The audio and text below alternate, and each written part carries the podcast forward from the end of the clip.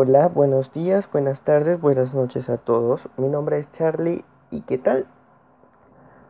Bueno, pues la idea se me ocurrió en estos días. Estaba viendo un youtuber que hace podcast y yo dije, ¿por qué no? Debería crear también un, un canal para, para subir podcast o crear podcast.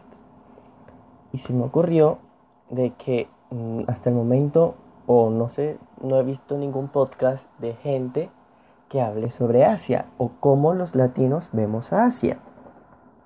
Y es muy curioso porque hay todos, bueno, todos no, pero casi la gran mayoría de latinos cuando hablan de Asia, de una lo relacionamos con chinos.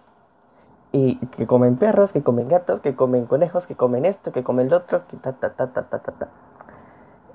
Y la idea es educar a las, a las personas que no conocen de, Asia, de que, no, de que Asia no solo es China, que también está Corea del Sur, Corea del Norte, Tailandia, eh, Vietnam eh, y muchos otros países, que hasta el momento no, no, me acuerdo, pero sí, hay muchos más países.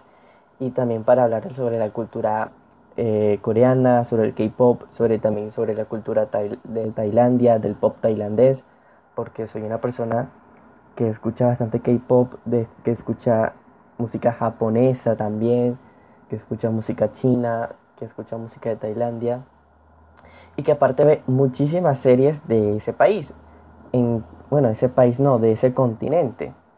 Entonces, eh, la idea e, es informar a las personas sobre el continente asiático y cosas que están sucediendo, por ejemplo que en estos momentos en China están en una revolución, no me he enterado muy bien, pero creo que es política y lo mismo está pasando en Tailandia o algo así.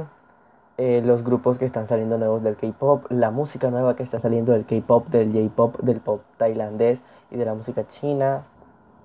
Y sobre muchas culturas que hay en Corea, que sobre que hay en Japón, que hay en China, sobre la censura de muchas series que hay en China, eh, de lo muy abierta que es la cultura tailandesa, sobre los ladyboys, sobre las series del boy love, eh, y también sobre la cultura de los doramas en Corea, que es muy chévere la gran variedad de doramas que hay.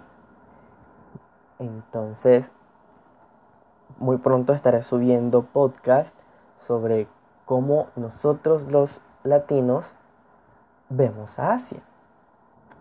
Sin más preámbulo, me despido y hasta la próxima.